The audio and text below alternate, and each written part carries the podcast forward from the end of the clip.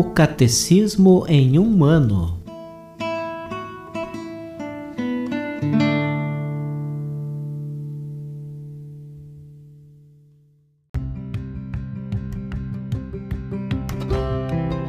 Olá, eu sou Gabriel, seminarista da Diocese de Ponta Grossa, no Paraná. Você está ouvindo o podcast O Catecismo em um ano. Vamos ler todo o Catecismo da Igreja Católica ao longo de 365 episódios. Estamos utilizando a tradução em português apresentada pela CNBB em 2013, baseada na edição típica em latim. Baixe o plano de leitura por meio de um link que você encontra na página do Instagram, arroba o Catecismo em um ano, ou na descrição deste podcast.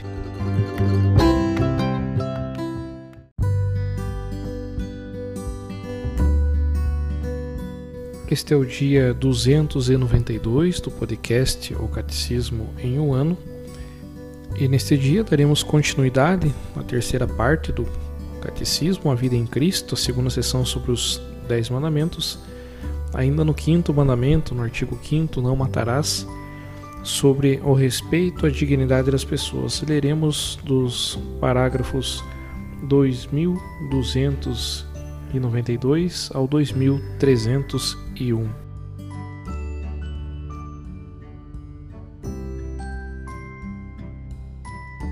o respeito à pessoa e à pesquisa científica. As experiências científicas, médicas ou psicológicas em pessoas ou grupos humanos podem concorrer para a cura dos doentes e para o progresso da saúde pública. A pesquisa científica de base e também a pesquisa aplicada constituem uma expressão significativa do domínio do homem sobre a criação. A ciência e a técnica são recursos preciosos postos a serviço do homem e promovem seu desenvolvimento integral, em benefício de todos. Não podem, contudo, indicar sozinhas o sentido da existência e do progresso humano.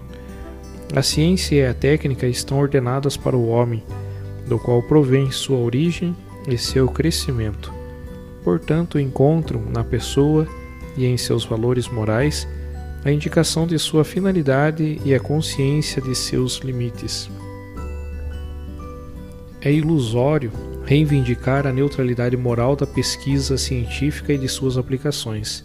Além disso, os critérios de orientação não podem ser deduzidos nem da simples eficácia técnica, nem da utilidade que daí possa derivar para uns em detrimento dos outros, e muito menos para as ideologias dominantes.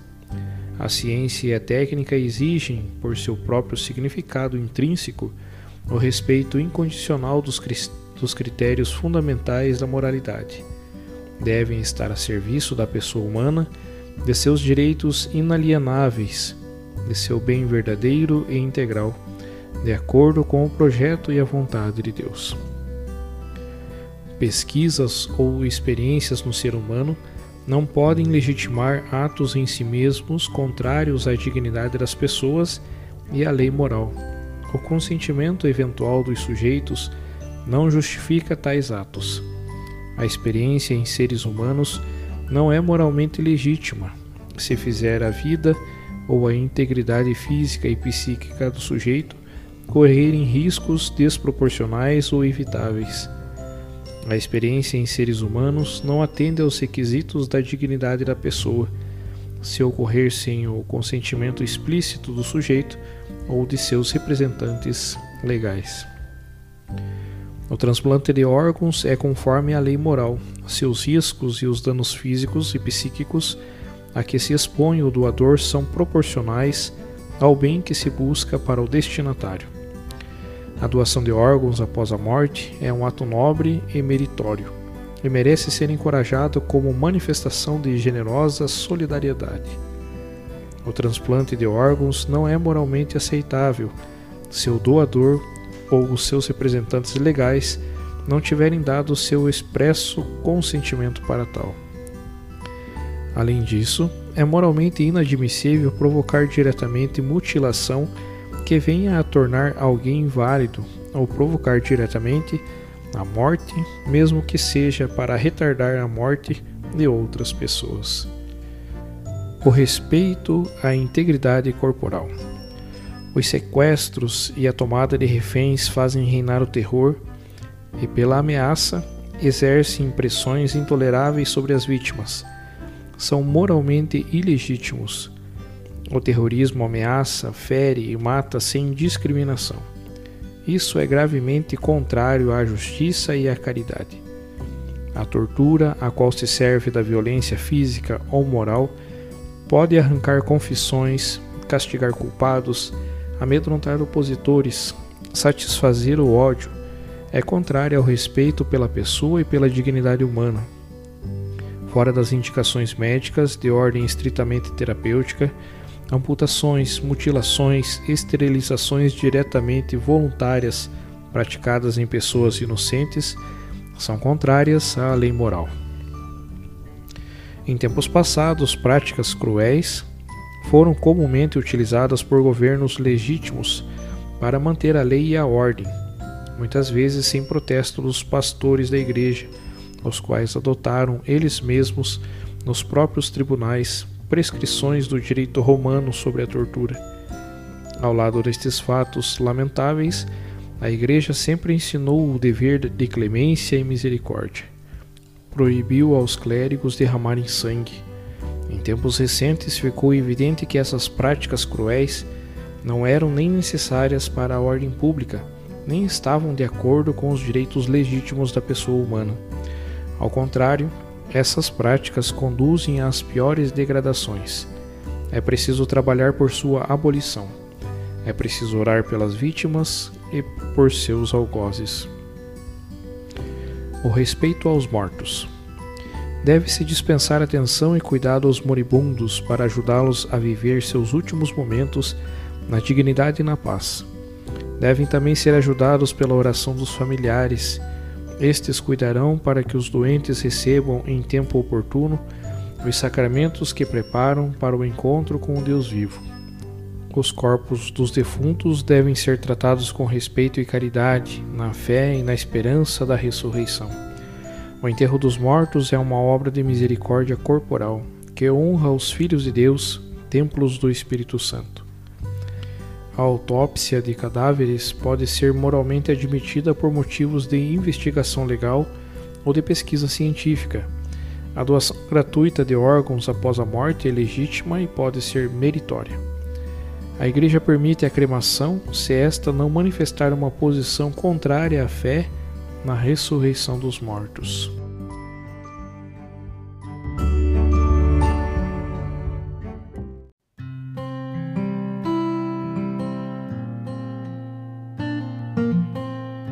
Como leitura complementar para esse dia, nós leremos a carta a Dom Joseph, presente na Conferência Internacional sobre os Conflitos de Interesse e o seu significado na ciência e na medicina, do dia 25 de março de 2002.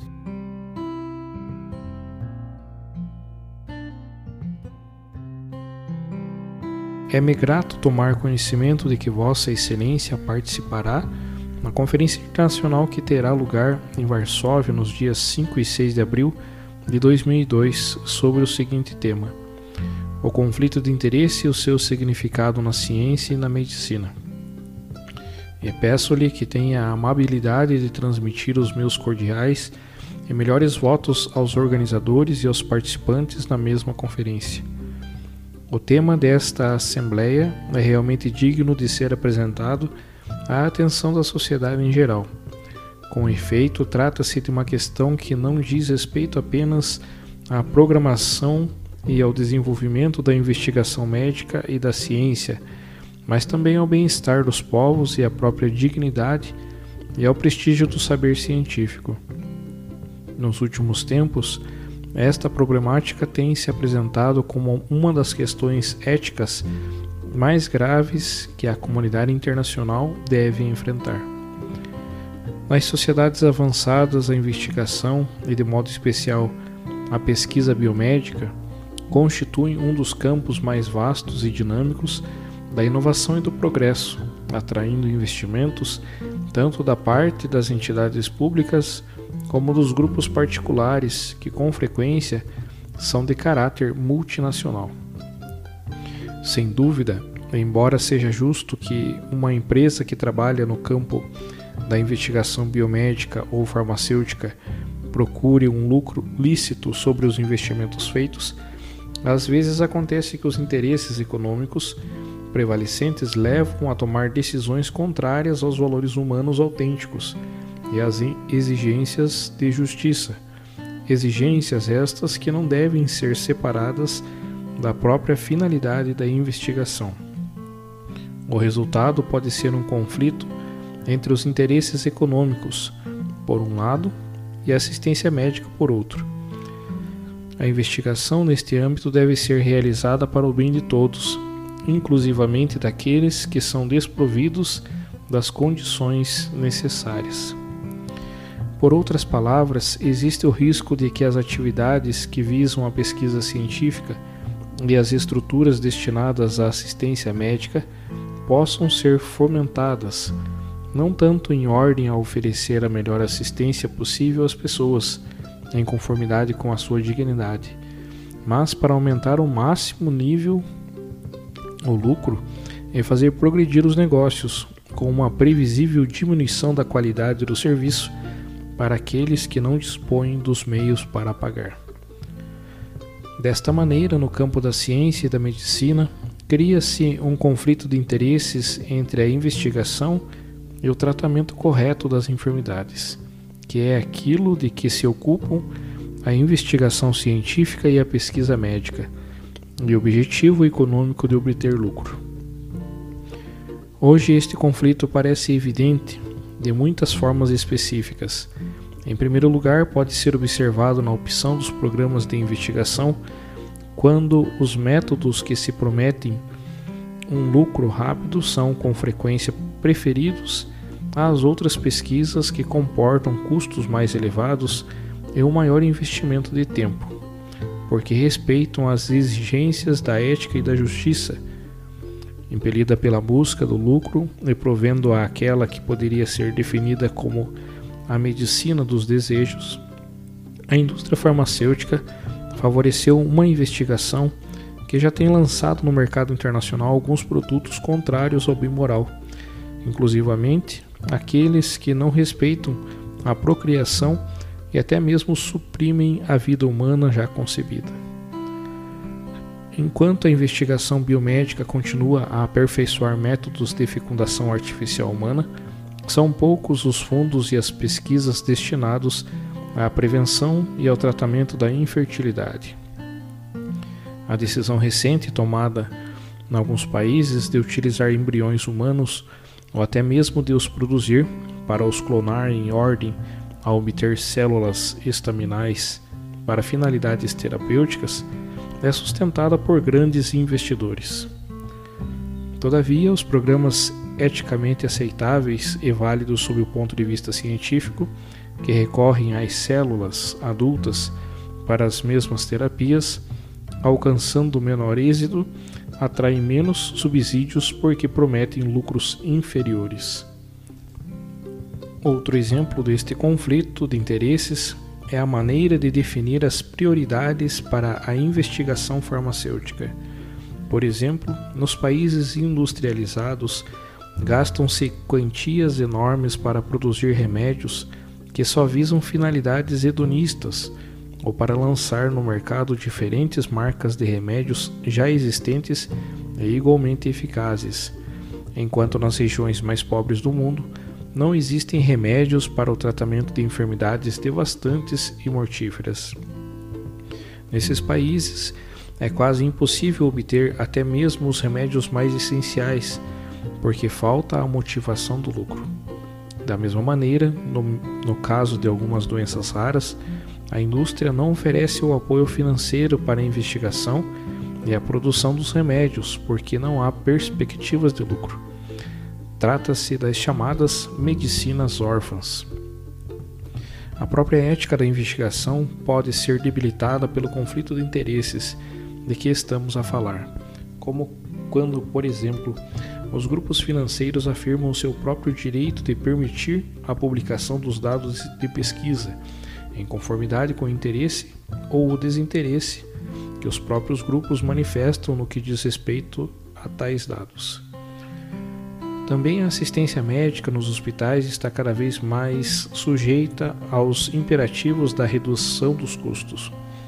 Embora seja justo evitar desperdícios, quando se oferecem a assistência médica e os tratamentos, não é correto negar os cuidados adequados ou permitir que o nível do tratamento diminua, em ordem a obter maiores lucros econômicos.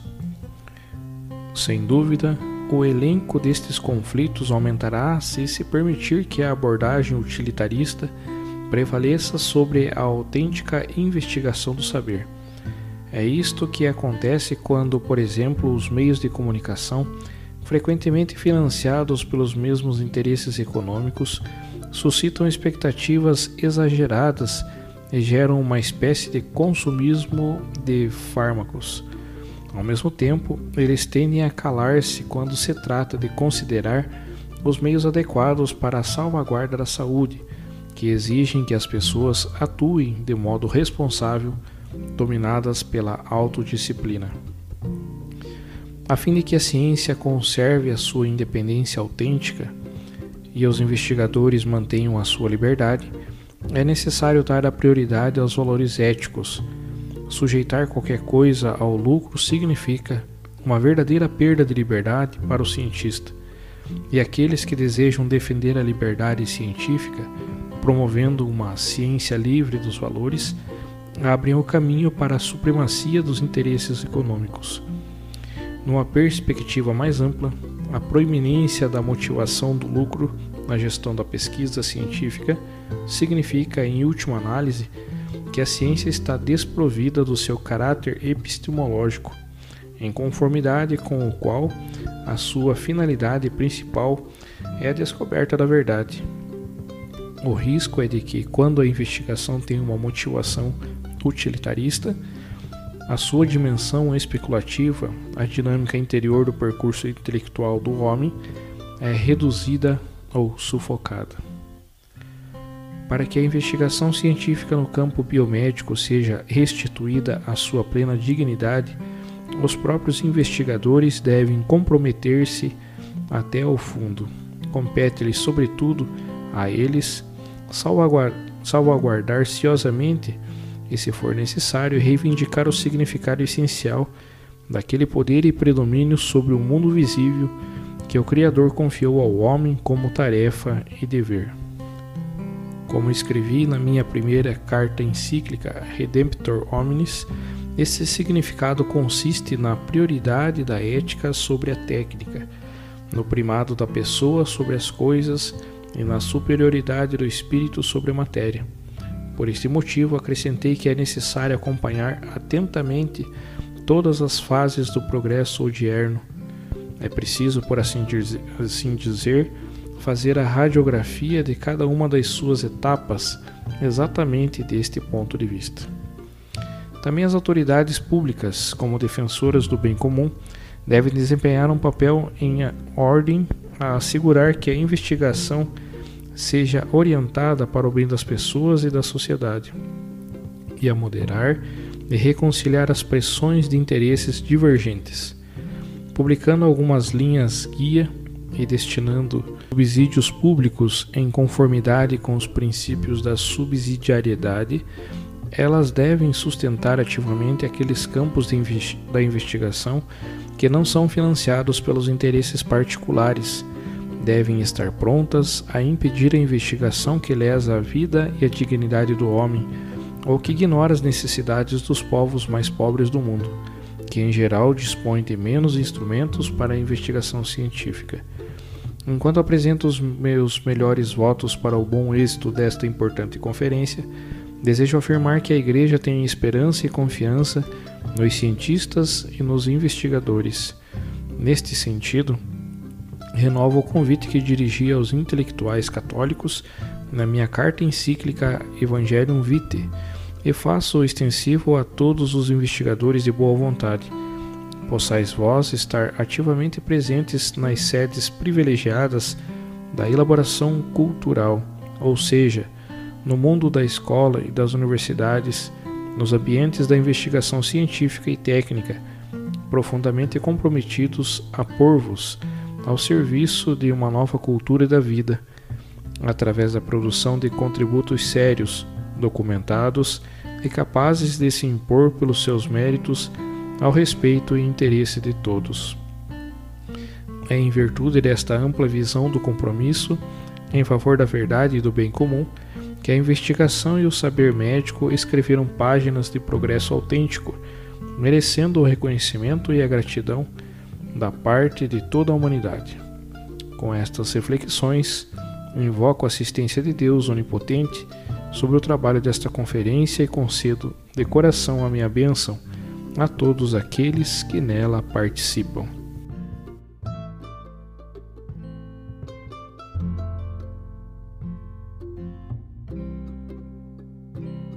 Os textos dos discursos papais encontram-se na íntegra no site da Santa Sé, vatican.va.